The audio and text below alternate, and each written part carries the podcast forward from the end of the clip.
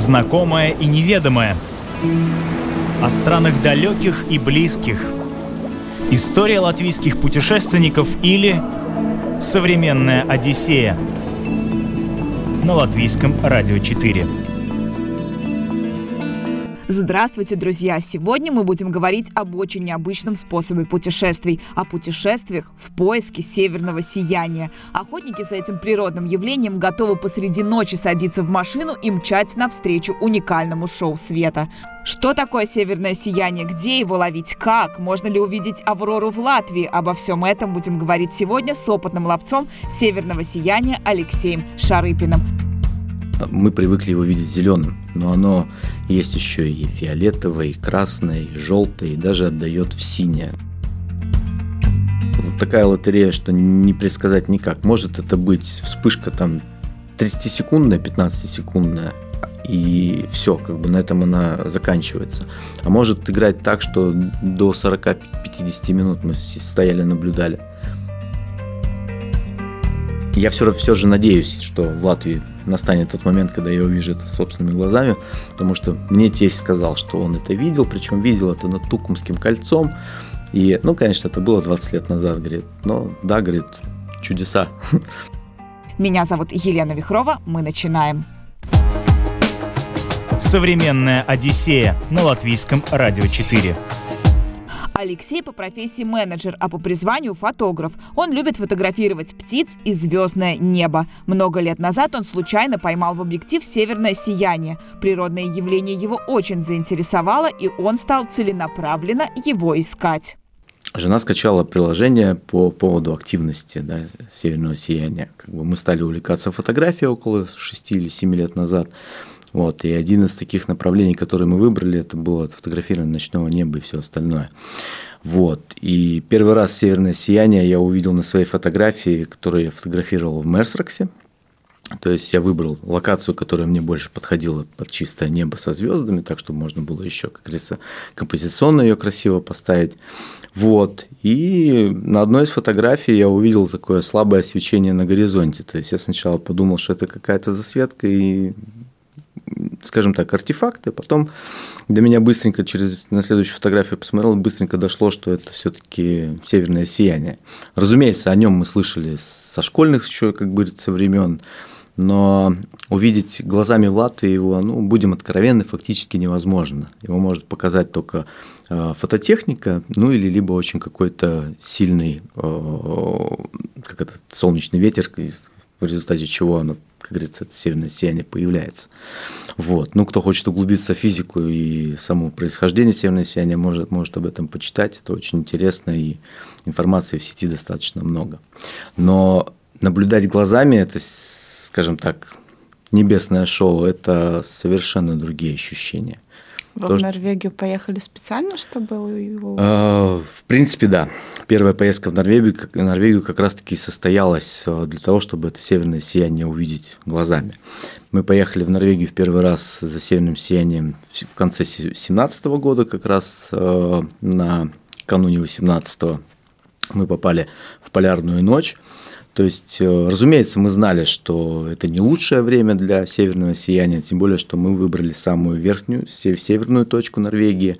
Вот. Э, а если говорить о северном сиянии, то, скорее всего, есть такая золотая зона э, магнитного полюса, это его окраина, на которой лучше всего это северное сияние наблюдать.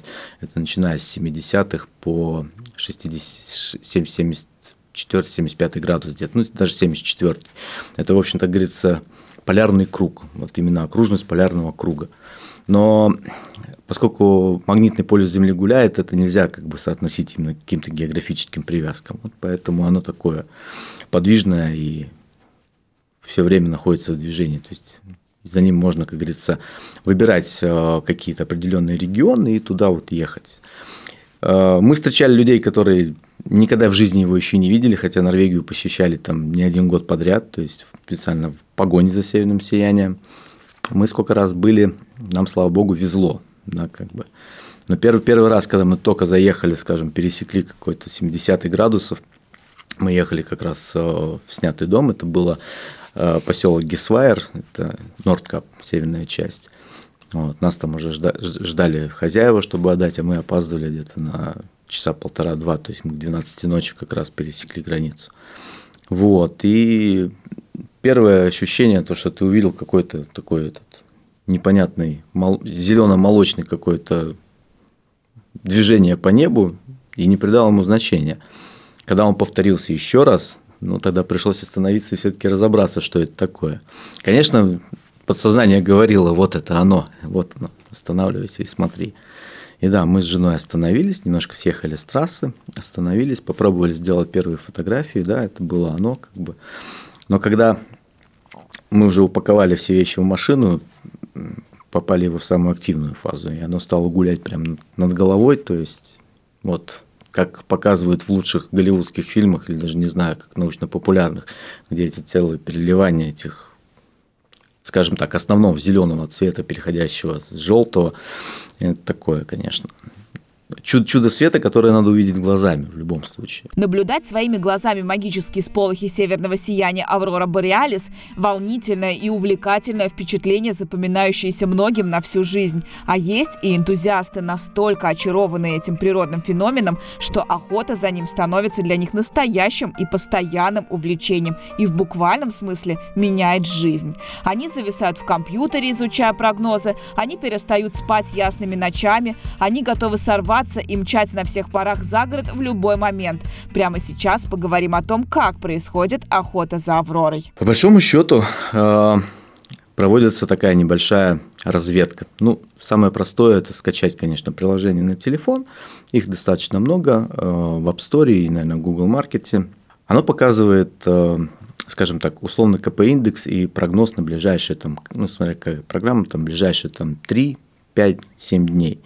Вот. А привязывается это прогнозы эти все к, к данным солнечной активности, да, то есть есть службы, которые отслеживают а, солнечную активность, и исходя из этого строится прогноз.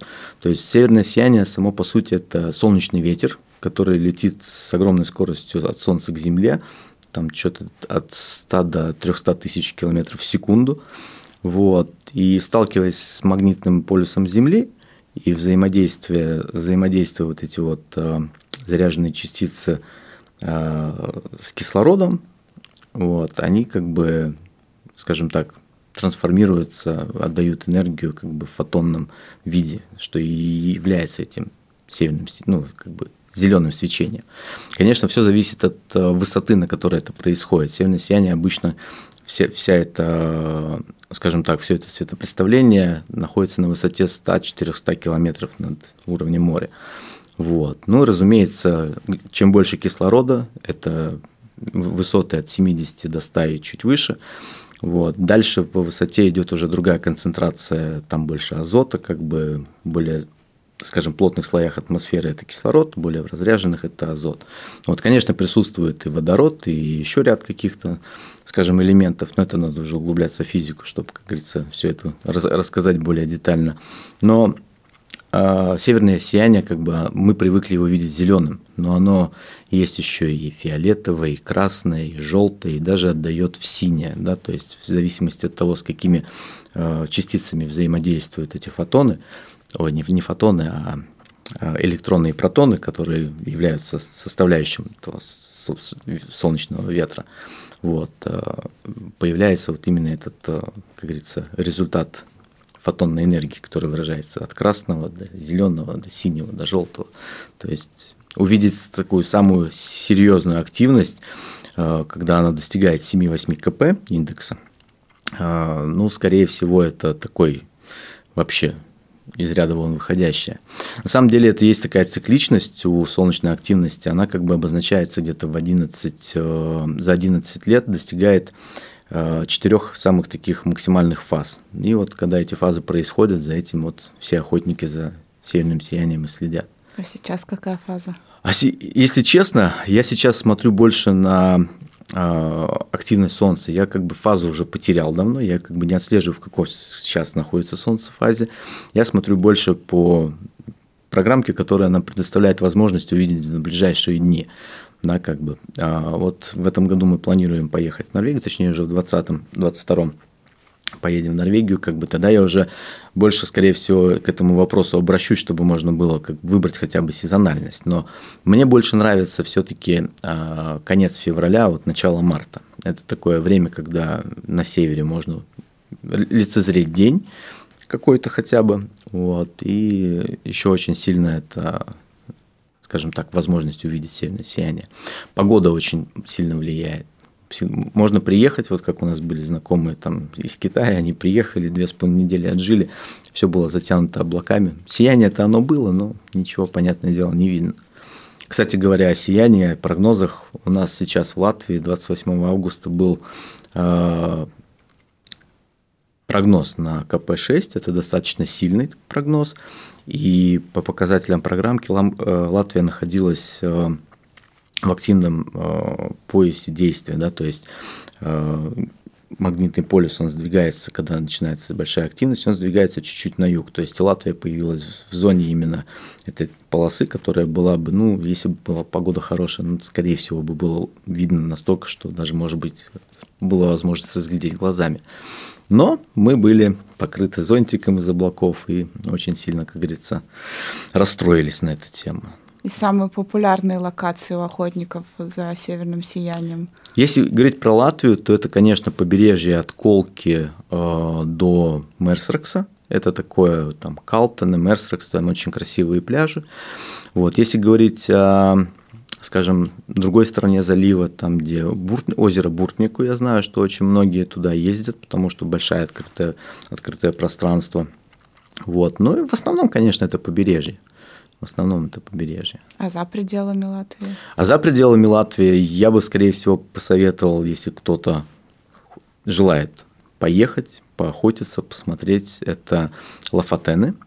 Это финская часть, да, как бы это Финляндия больше район, э, район э, деревни Раванеми, там, где живет Санта-Клаус, так называемый, то есть вот в тех районах где-то. Вот. Ну и Исландия. Это тоже такие космические пейзажи, которые можно хорошо, как говорится, насладиться и одним, и другим. А Мурманская область? Там Россия, Россия тоже. Не, Россия тоже. Но это, в принципе, в принципе, да, это Кольский полуостров, он в принципе, та же самая Финляндия и Север Норвегии, как бы, да. Поэтому Мурманск, да, там тоже. Очень многие ездят, кто с России именно ездит туда. Поэтому... Хорошо, вот выбрали э, место для охоты, а дальше что происходит? Вот а приезжаете, а... допустим, в Финляндию условно. Условно приезжаем в Финляндию. То есть сначала, конечно, определяемся со временем, когда мы туда едем. А, я стараюсь планировать поездку так, чтобы можно было захватить еще что-то. Не только северное сияние, как бы приехать и ждать ночи. Нет. Я стараюсь а, какие-то еще природные достопримечательности посмотреть, что происходит вокруг, какие-то там а, как это называется, entertainment ы, да, то, что предлагает местность. Вот. И тогда уже, в первую очередь, когда приезжаешь туда, разумеется, изначально смотришь прогноз, да, как бы хотя бы долгосрочный, там, если собрался ехать через неделю, то смотришь, что тебя ждет через неделю хотя бы по погоде. Вот. Если ты там видишь, что у тебя все покрыто облаками, ну, конечно, смысла, наверное, нету, и надо перепланировать немножко. Вот. Но в первую, в первую очередь выбирается локация, где ты это хочешь наблюдать, если ты хочешь сфотографировать, тем более, то да, над этим очень надо хорошо подумать, чтобы можно было композицию красивую какую-то, там хотя бы себе уже нарисовать что-то, чтобы можно было это использовать на все сто. Вот. Дальше это следишь за программкой и прогнозом, что ты видишь. Ну, по большому счету, от себя скажу так, что сколько мы не следили за программкой, нам показывал, к примеру, говорят, в той же самой Норвегии, э, следишь за программкой, активность будет через 3 часа, ну, решаешь, окей, можно быстренько съездить до магазина в Норвегии. Как раз вы только вышли из дома, и над головой начинается, как говорится, танцы северное сияние. Ну, это все, ты сразу все бросаешь, как бы стоишь, смотришь. Жена обычно все, подвисла, стоит, смотрит, ничего не делает. Я быстренько, конечно, стараюсь быстренько фотоаппарат поставить и хотя бы что-то снять. Но так обычно происходит. Ты даже нежданно-негаданно сияние может даже по прогнозу его не быть. У нас так же самое было на Лафатенах. По прогнозам не было вообще ничего там. КП был один с копейками, что-то 1,7, и шанс увидеть сияние было там 5%. Мы решили поехать встретить рыбаков, которые заходят в море. Они заходят со свежей треской. Мы поехали к ним, взяли треску, едем обратно. А над нашим, как бы, у нас был такой аутентичный норвежский домик, мы снимали, он на берегу фьорда. И прямо над нашим домом начинается светопредставление. То есть, и это без всяких прогнозов. А это... так вообще вот ты сидишь, смотришь, ага, через три часа северное сияние, собираешься, да? Ну, да, и, и все. Едешь куда-то в какую-то выбранную место? локацию, выбранную локацию, приезжаешь и ждешь. То есть, как повезет. Я говорю, что ну, от места очень многое зависит. Поскольку Норвегия такая страна, где без машины, в принципе, делать нечего, мы всегда были на машине. Выбранную локацию старались выбирать так, чтобы был какой-то хотя бы минимальный подъезд на машине.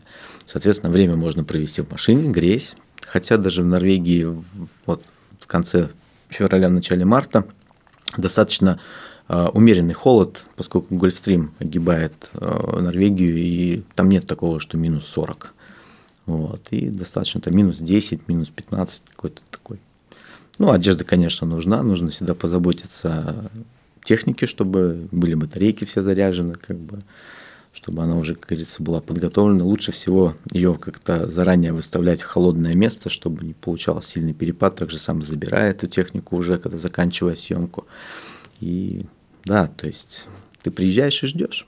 Можешь и всю ночь прождать? Можно прождать всю ночь, но мы обычно так, вот сколько наблюдали северное сияние, это было достаточно часто, именно находясь в Норвегии. А, такая активная фаза приходится вот с 8 вечера до где-то 12. Потом как-то все очень минимально. Хотя было, было, было одну ночь, что и в 2 часа ночи она так хорошо играла.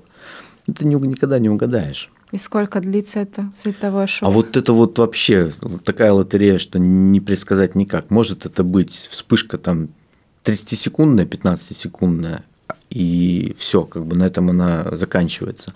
А может играть так, что до 40-50 минут мы стояли, наблюдали.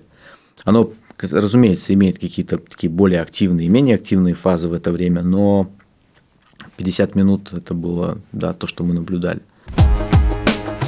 Современная Одиссея на латвийском радио 4. В Латвии охотники за северным сиянием охотятся с фотоаппаратом. По-другому в наших широтах это природное явление не увидеть. Но в остальном мире далеко не все ловят аврору именно в объектив. Многие просто созерцают, подняв голову к небу. Далее поговорим о том, как сделать красивые снимки этого явления. Мы встречали людей, которые просто наслаждаются этим, даже не фотографируя. Ну, конечно, они были, разумеется, в компании тех, кто фотографировал, да, как бы, но люди очень часто, особенно вот э, если посмотреть азиаты, э, группы делятся на, вот как мы наблюдали, на, на две части. Те, кто только снимает, и те, кто стоят с открытыми ртами, смотрят вверх. Да, такие тоже были. Вы из тех, кто снимает? Я из тех, кто снимает, да, потому что я, как говорится, Снимая, я это, скажем так, записываю не только на карту памяти, а еще и в памяти оно лучше укладывается.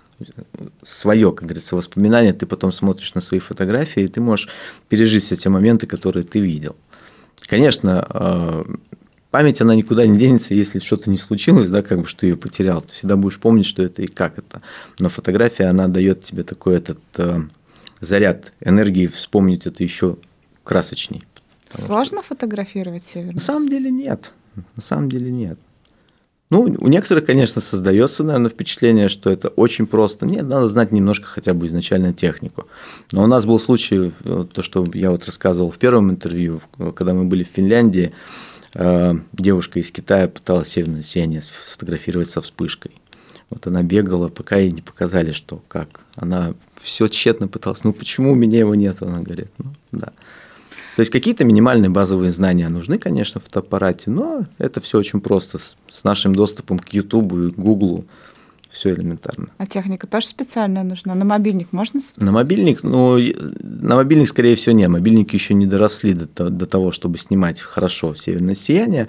Хотя думаю, что новые какие-то модели с чем-то могут справиться, да, у которых там предусмотрена ночная съемка, и если хорошее свечение, то я думаю, что что-то можно запечатлеть. Это как бы сейчас уже тоже не проблема. Но все-таки, говоря откровенно, ни один мобильник пока не способен заменить фотоаппарат для того, чтобы снять это. А Поэтому... техника должна быть какая-то тоже особенная? Ну, лучше всего, конечно, если в фотоаппарате есть не только авторежимы какие-то, а есть мануальный режим. Если есть в фотоаппарате мануальный режим, то этого достаточно. Достаточно просто любительской фотокамеры с возможностью там настроить там, длину выдержки, а, там, открыть диафрагму на объективе и как бы сфокусироваться этого все. Все, больше ничего не надо. А фото фотографии передают? Передают. Если грамотно сделана фотография, да, как бы передает очень много. Очень много. Я пробовал даже делать фотографии не пейзажные, а именно вверх, да, то есть сам вот направляешь фотоаппарат в небо, и когда эта большая активность начинается в небе, и это начинает гулять все, э, такое ощущение, что ты попадаешь как будто в туннель, глядя на это все. У меня такая фотография есть, я вот ее могу тоже потом показать. Да, обязательно. Да, давайте. то есть она реально передает то, что ты видишь глазами. Поэтому я говорю, это очень классно, это надо по-любому увидеть раз в жизни хотя бы. Очень многие люди об этом мечтают, и это надо воплощать, потому что такое словами не передать. Эмоции, которые ты испытываешь, они незаменимы. Современная Одиссея на латвийском радио 4. Сегодня мы говорим о северном сиянии. У нас в гостях опытный его ловец Алексей Шарыпин. Мы уже вычислили природу этого явления, узнали, как строятся прогнозы, как происходит сам процесс охоты и с помощью какой техники и как именно лучше всего запечатлеть его на снимках. А сейчас поговорим о том, где лучше всего охотиться. Список стран, куда вереницы тянутся ловцы за северным сиянием, невелик. Россия, Швеция, Исландия, Финляндия, Норвегия. В каких странах вы уже побывали охотясь? Э, Норвегия, Швеция и Финляндия. Три. Да, в Швеции самый оптимальный, э, скажем так, регион, который, в который мы попали чисто проезжая. Мы когда ехали на Лафатены, мы в Швецию остановились э, переночевать, а потом там, как говорится, остались с целью опять-таки же посмотреть, потому что мы это, это регион Абиск, это северная Швеция, там очень большой национальный парк, и, как выяснилось уже потом, да, что это одно из лучших наблю... ну, мест для наблюдения за северным сиянием. Вот, там какая-то природная зона, в которой даже при всем регионе, затянутым облаками, вот там найдется какое-нибудь место чистого неба, где можно будет его увидеть. Но там было достаточно холодно. Там на самом деле, когда мы были, там было минус 38 градусов. И да, это такое уже. Тут надо, как говорится, с этим мириться. А мы были 26 марта, там, да, вот в этих, в этих числах. Минус 38 градусов, в машине даже печка не справлялась. То есть было так тепло, ну, не, не жарко, скажем так. А Норвегия, Финляндия тоже так парочку слов расскажите. Как вам ну, впечатление? Норвегия, э, начнем с Норвегии, потому что Норвегия для меня, наверное, это та страна, в которой я чувствую себя как дома да, как бы, несмотря на все то, что а, такая а, зимой суровая, как бы пейзажи такие, скажем так, можно их назвать зимой угрюмыми, да, но вот что-то есть в этой стране, что ну, меня туда тянет, да, как бы если мы обычно с женой, как говорится, куда едем? Греция, Норвегия, Греция, Норвегия, да, то есть, ну, из серии. То есть летом понятное дело, что конечно, выбор падает на Грецию, потому что в Норвегии летом а, холодновато, да, то есть для того, чтобы получить этот э, летний отдых такой полноценный. Но если говорить про зиму, как бы какую-то там поездку, если выбирать экзотические страны, то я, конечно, выберу Норвегию. Вот. Потому что помимо того, что я там увлекаюсь э, там, охотой за северным сиянием, как бы меня еще очень сильно, как говорится, э, фотография дикой природы, да, как бы очень превалирует. Вот, я, скажем так, занимаюсь уже где-то пять лет изучением и фотографированием э, хищных птиц. И для меня Норвегия является одним из, тем, из тех мест, где обитает очень большое количество тех хищников, которые мне нравятся. Вот в Латвии они у нас тоже есть. Это орланы, орлан белохвост, по-латышски называется Юрас Эрглас. Вот, и, скажем так, в одной из поездок мы также самое брали тур, посмотреть, как это у них там происходит. Ну и, скажем, в своих собственных э, поисках мы также самое натыкались на этих птиц там.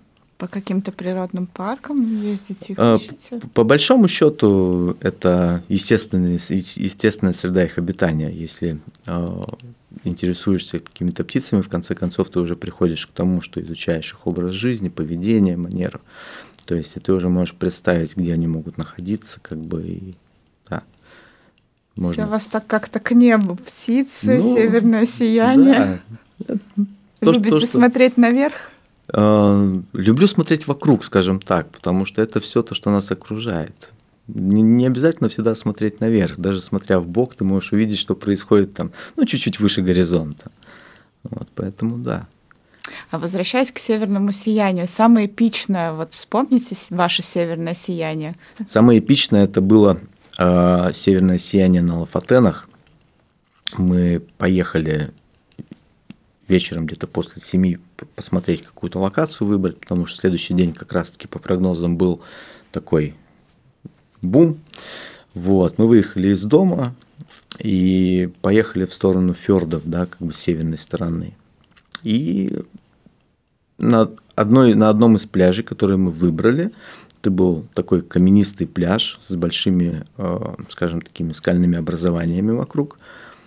Мы остановились, я пошел проверить, как бы, где можно установить технику, возвращаюсь к машине и чувствую, что за спиной начинается свет, появляется свет. То есть я развернулся, а вот именно в тот момент там началась такая просто ну, неимоверное светопредставление.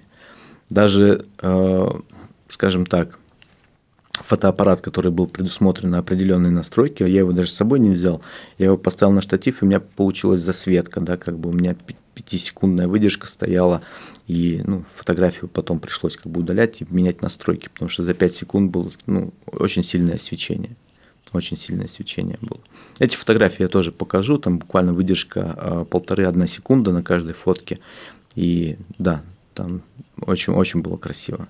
Я не знаю, даже по э, про- программке я посмотрел, какой прогноз КП был на этот момент. Как бы программка ничего не показывала, кроме двоечки, по-моему, да. То есть Не доверяю Абсолютно. прогнозам. ну да, тут в этом плане, как говори- говорится, надо всегда, находясь там, периодически поглядывать на небо. А какие-то экстремальные были у вас э, вылазки? А по поводу экстремального, вот было вот это вот Ва- Вабиска, это было действительно очень холодно, это ну, неимоверно было холодно. Но когда ты, скажем так, наблюдаешь уже это, да, как бы, ну, ты о всех этих экстремальных неудобных моментах, как их можно назвать, да, как бы непривычным для себя, как говорится, комфортной зоны, ты выходишь из нее, и ты уже не обращаешь на это внимания. То есть тебе главное тот, тот момент, то, что ты видишь. Вот. А по экстремальным всяким таким вопросам, э, если к ним возвращаясь, э, что является северным сиянием? Э, Это одна из причин, когда люди съезжают на обочину в Норвегии. Если едут по фьордам, мы таких двух товарищей вытаскивали по дороге. Лю- Люди вечером едут на машине. В основном это только туристы. В основном это только туристы. И да, просто момент отвлечения, они видят это, что-то над твердым начинается, просто внимание от руля от дороги сразу туда и да, попадают в кувет. Непривычки. Непривычки, да, как бы, и это такое, ну, очень много, очень много. Даже одни виды, то есть Северной Норвегии, как говорится, этих э, фьордов, э, скажем, зимой, они такие брутально красивые, и люди очень сильно отвлекаются на это. Ты едешь по фьорду, э, вокруг тебя эти скалы, можно там горы их назвать, да, скалы, скорее всего, ну, каменные образования большие, и в то же самое время бирюзовая вода фьорда, как говорится, она очень контраст- контрастирует с этой серостью. И люди, опять же, на это отвлекаются, смотрят и так же самое съезжают. Вернемся в Латвию. Наверняка те, кто заинтересовался сейчас этим природным явлением и тоже захотел его лицезреть, начинать будут именно отсюда. Нужно иметь в виду, что невооруженным глазом в наших широтах Аврору увидеть практически невозможно, за редким исключением, о котором сейчас поговорим. Нужна фототехника, ну и единомышленники. В нашей стране их, на удивление, много. О местных ловцах северного сияния, о том, как происходит охота в Латвии и с чего начинать тем, кто хочет своими глазами увидеть все то, о чем говорит Алексей далее. А если про Латвию говорить, в Латвии невооруженным глазом нельзя увидеть северное сияние? Э, я думаю, что вот в этом случае, который был 28 августа, когда э, Латвия была в зоне такого сильно, сильного, как говорится, показателя, я думаю, что, скорее всего, можно было бы увидеть. Можно бы было. Иногда а это... вашей практики вы видели в Латвии? В Латвии, вот по своей практике скажу, нет. Я не видел глазами ни разу, потому что это только передавалось через фототехнику.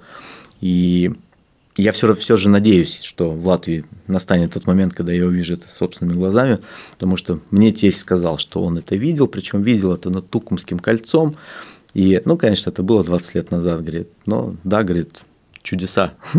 Говорит, смотришь на это и понимаешь, что это чудеса. А как в Латвии это происходит? Вы посмотрели прогноз, поехали, поставили камеру, вернулись домой и дома уже смотрите, было Нет. что-то или Нет. нет? А как?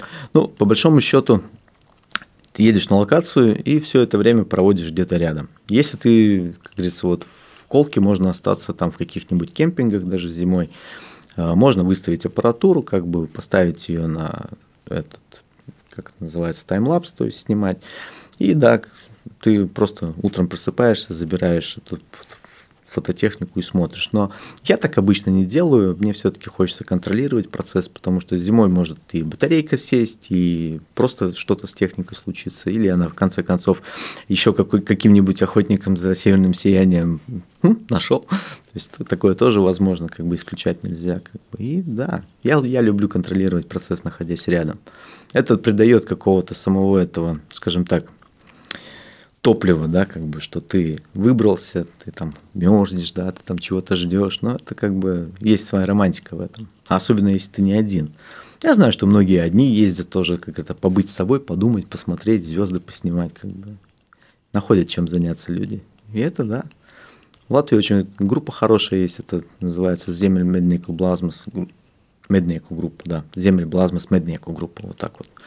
Вот, и там люди, как говорится, перед тем, как уже появляется в программках какая-то вероятная активность, уже начинают переписываться, ну, кто куда едет, да, то есть такие комментарии появляются. Как много у нас таких в Латвии? Ну, по крайней мере, в группе это ну, минимум там полтора, полторы тысячи человек, да, как бы, кто состоит в этой группе. Но я думаю, что еще многие и не состоят в этой группе. С другой стороны, конечно, а, учитывая географическое положение Латвии и погоду, а, многие просто, как говорится, ну, не надеются увидеть. Но есть те активные, которые постоянно ездят. Я себя могу сейчас отнести к таким полуактивным в Латвии, потому что, как бы, если я смотрю, что там какая-то возможность есть, но это только фототехника передает. И в Латвии можно увидеть в основном северное сияние на горизонте. Да? То есть горизонт – это такая полосочка над горизонтом зеленых вот этих вот всплесках и волнений, которые ну так, не сравнить с тем, что видно, конечно, на севере. Но мы и находимся в 57 градус, как бы это такая, Так себе. да, так себе. Хотя, я говорю, вот как бы были, были северные сияния в, в том же самом, по-моему, 17 году, когда в средней полосе России и в Москве видели северное сияние. То есть это такое. И как, учитывая, что у нас маленькая страна, и так довольно много этих охотников, вот, допустим, прогноз показывает благоприятные условия, ты приезжаешь условно на Кумсколку, и там стоят куча машин. Да, там уже, да, там уже могут быть люди. Там Да? уже могут быть люди. Мы один раз мы наткнулись так, что мы с Мерсрекса э, доехали до Колки, и ну, было очень много людей. Очень много людей. То есть по 8-12 машин стояло, как бы, ну, люди приезжают, люди приезжают. Может, кто-то приезжает просто, да, как бы не сказать, что там за северным сиянием приехали охотиться, но те, кто охотится за северным сиянием, их видно, они с фотоаппаратами, со штативами, как бы, с термосами, уже в так хорошей одежде, ждут, что промерзнут, но надежду не теряют. Но это такая какая-то субкультура, вы общаетесь друг с другом, или это все-таки так, такое одиночное увлечение? Это одиночное увлечение. собой? Конечно, в, в группе люди, как говорится, кто-то с кем-то, э, скажем так, больше сближается, и они потом ездят вместе, там договариваются, там, кто меня возьмет, или могу взять там кого-то, да, они там переписываются. Вот. Но я такой больше, как говорится, одиночка, да, с женой мы, и это, как говорится, ты не зависишь от людей других, как говорится, и вот сам, сам, сам по себе. А какие вы можете дать советы тем, кто хочет попробовать увидеть северное сияние? По поводу советов, ну, наверное, первым было бы запастись терпением. Это первый совет, который, скорее всего, ну, пригодится, потому что и, и не разочаровываться, даже если не увидел в ближайшие там, пару лет. Да, как бы. сам, сам, сам такой э, этот процесс, он должен нравиться. Это должен быть такой дух приключения, что ты вот можешь сорваться там в 8 вечера из Риги там, и посреди рабочей недели там, пожертвовать своим сном и полететь там в колку до двух, двух часов ночи, попробовать поймать это северное сияние. Как бы. Вот. Это надо так воспринимать как э, отдых, как приключение, да, как бы такое, ну, отвлечение от нашей такой реальности. Вот. И второй – это маломальский, более-менее хороший фотоаппарат э, с каким-то светосильным объективом. Разумеется, пару дополнительных батареек, теплую одежду, э, не забыть карту памяти для фотоаппарата, у меня такое было, вот, и, и хорошего настроения, такого позитивного, да, как бы с надеждой на то, что ты увидишь это. Те, кого заинтересовала охота за северным сиянием, подписывайтесь на группу «Земель Блазмас Медники» на Фейсбуке. Покупайте фототехнику, скачивайте приложение с прогнозами, покупайте теплую одежду и тренируйте дзен. Те же, кто не готов к таким подвигам, заходите на сайт Алексея mywildlifestory.eu и на его инстаграм Алексей Шарыпин и наслаждайтесь фотографиями этого уникального природного явления. А на этом у меня все. Программу подготовила и провела Елена Вихрова. До новых встреч. Пока. Современная Одиссея на латвийском радио 4.